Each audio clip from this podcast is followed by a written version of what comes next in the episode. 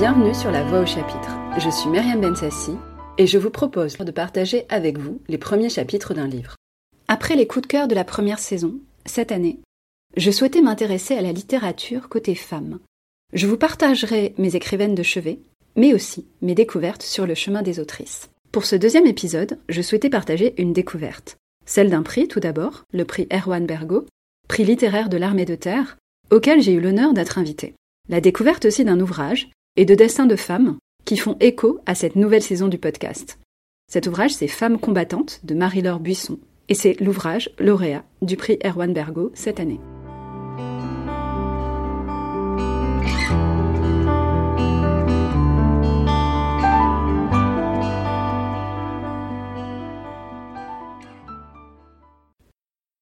Suzanne Traverse, une aristocrate à Bir Paris, Hôtel des Invalides, avril 1997.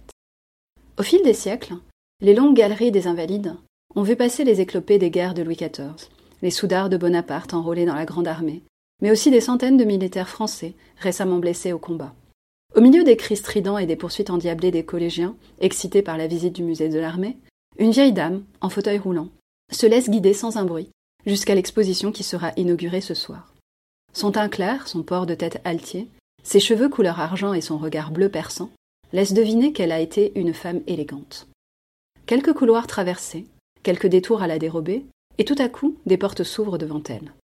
En quelques secondes, la voilà happée par les souvenirs de l'une des plus extraordinaires épopées que la France libre ait jamais connue, Birakeim. Les images affluent et se bousculent dans sa tête. Le sable du désert de Libye, 16 kilomètres carrés d'un petit fort italien, perdu au milieu de nulle part, les troupes d'Hitler et de Mussolini, c'est là, déployés autour d'un simple croisement de pistes, que 3700 hommes de la première brigade française libre ont résisté pendant 16 jours et 16 nuits aux attaques incessantes des milliers de soldats de l'Africa Corps, du maréchal Rommel. Birakeim. La victoire s'est jouée à 10 contre 1. En quelques secondes, Suzanne Traverse est assaillie par les souvenirs de cette bataille décisive, l'une des plus féroces de la Seconde Guerre mondiale, un tournant de l'offensive des Alliés en Afrique du Nord. D'un coup, les odeurs de sang, de sable, d'explosifs et le bruit des chars prennent d'assaut la mémoire de cette vieille dame à l'accent britannique. Un sourire mélancolique éclaire son visage.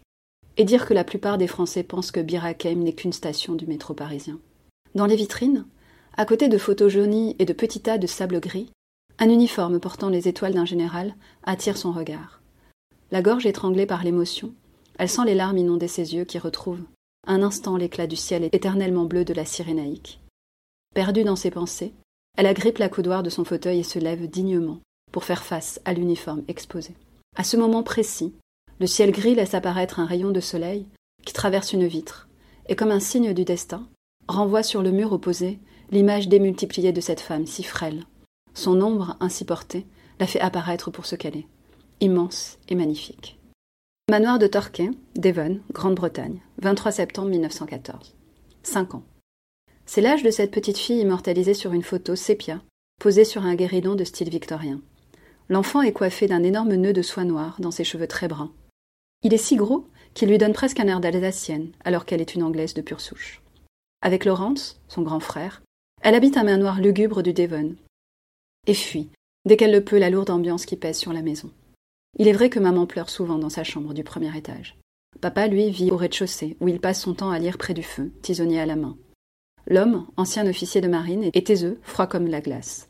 Un beau matin, le frère de Suzanne est envoyé en pension, et elle se retrouve seule dans les salons de ce foyer sans âme, faisant face au silence gênant de ses parents qui ne s'aiment plus depuis longtemps. Si jeune, la petite fille a déjà compris que son père a épousé sa mère pour son argent et son nom, et que leur mariage n'est que façade. Les nannies qui la chaperonnent ont fort à faire. La petite Suzanne est une enfant espiègle, qui ne rêve que d'évasion et de jeux de garçons. Les cabanes dans les arbres sont ses châteaux dans le ciel, les branches ses saguets. Guerroyant contre des ennemis imaginaires, elle explore chaque recoin du parc, et se crotte en riant, essayant d'imiter son père et de gagner ainsi son attention, la seule chose qui lui importe à la maison. Mais la petite fille grandit et fait à son tour la mère expérience de la solitude lorsque ses parents l'envoient en pension dans un collège réputé de l'Oxfordshire. Les soirées de larmes succèdent aux journées moroses, jusqu'à ce coup de théâtre qui l'arrache un jour à son triste sort, quand son père décide de s'installer avec toute la famille en France, sur la Riviera. Suzanne voit la main du destin colorer enfin son horizon. Et quand la lourde porte du pensionnat se referme, claquant comme le fouet d'un cocher qui la délivre enfin d'un long cauchemar, Suzanne dit froidement adieu à la directrice et tourne les talons sans même un regard.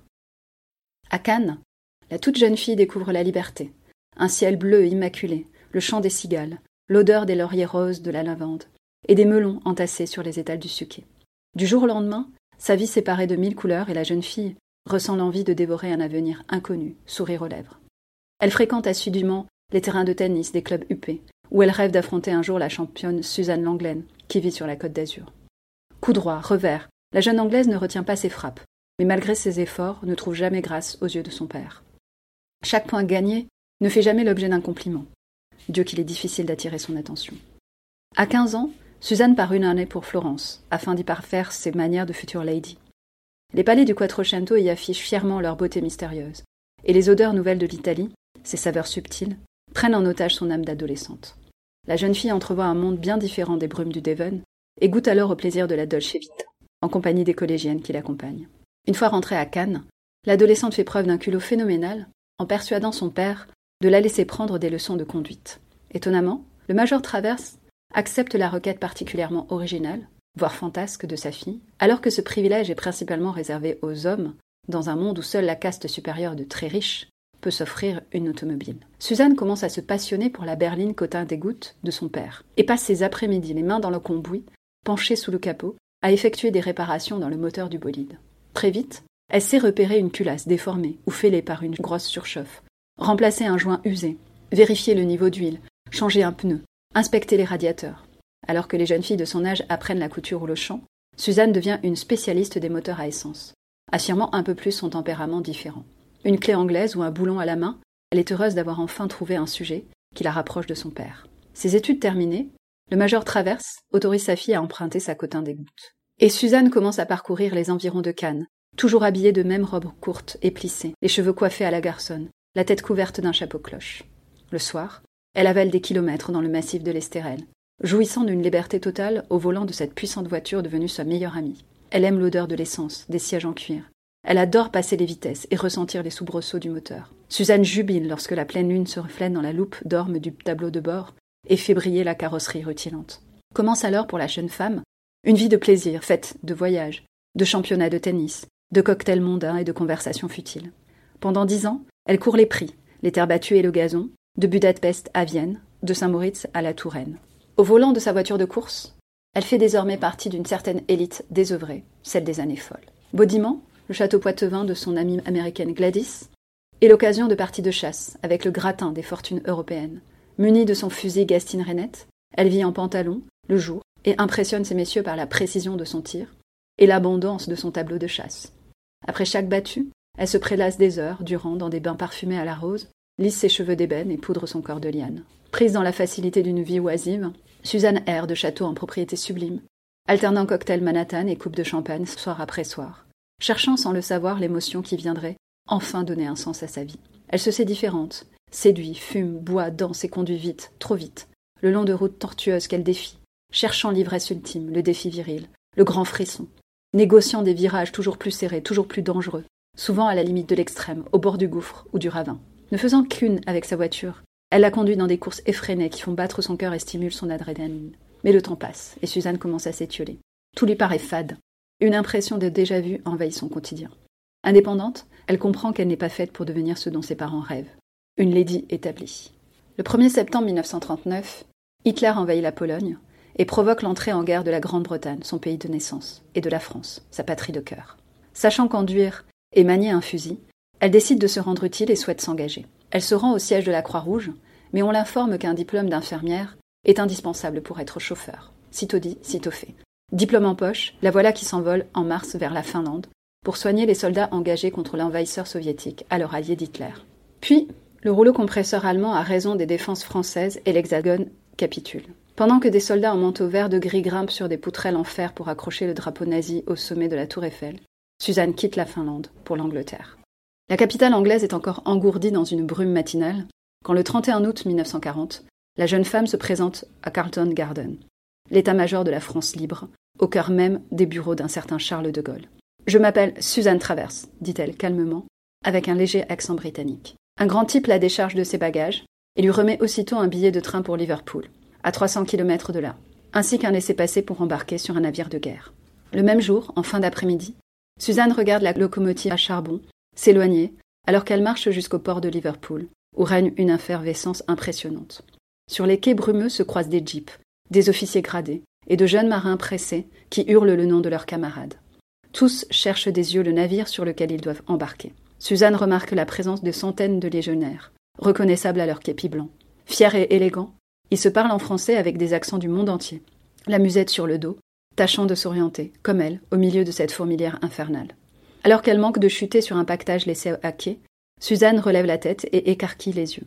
L'imposant Westernland sur lequel elle doit embarquer se dresse devant elle. Solidement amarré à côté du Penland, son nom se détache en lettres blanches sur la coque. Les deux vieux cargos battent double pavillon français et hollandais. Transformés en transport de troupes, ils arborent une croix de Lorraine, fraîchement peinte à la main. Dans quelques heures, le chef de la France libre montera à bord, mais c'est un secret bien gardé. Étourdie par le brouhaha, Suzanne grimpe sur la passerelle et présente son laissez-passer jauni à un sous-officier revêche. L'homme la laisse monter à bord, et elle est conduite sur le champ au dortoir réservé aux infirmières. Là, dans un espace confiné, sont entassées quelques Françaises, Anglaises et Belges, qui ont reçu la ferme consigne d'en sortir le moins possible. Inutile de se mêler aux hommes.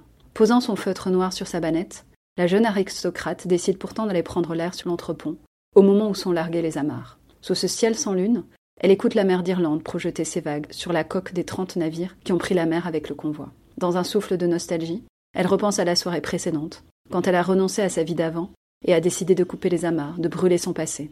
C'est sans regret qu'elle a regardé fixement ses escarpins et les paillettes de sa robe de bal se consumer dans l'âtre de la cheminée. Soudain, dans l'épais silence de la nuit, Suzanne perçoit le ronflement menaçant de la chasse allemande au-dessus de sa tête. Une meute ennemie renifle déjà la proie, qu'elle et ses camarades sont désormais devenus. Alors qu'elle grelotte sur l'entrepont depuis déjà deux heures, elle décide de retourner en cabine et de faire la connaissance des dix infirmières qui, comme elle, ont choisi le camp de la France libre. Un marin vint lui dire que le convoi part loin, très loin, pour une mission secrète et dangereuse. Tant mieux. À 30 ans, Suzanne est prête à s'engager pour une autre vie. Merci d'avoir suivi le destin de Suzanne. Je vous invite à poursuivre la lecture et découvrir l'exploit de Suzanne à Bir ainsi que ceux de ses consoeurs qui composent l'ouvrage. Je vous retrouve dans 15 jours. C'était La Voix au chapitre, un podcast produit et réalisé par Myriam Bensassi. Si vous aimez le podcast, je vous invite à vous abonner et mettre 5 étoiles sur Apple Podcast et Spotify. Ça m'aidera à le faire connaître. Vous pouvez aussi suivre le podcast sur les réseaux sociaux. Je vous dis donc à bientôt et bonne lecture.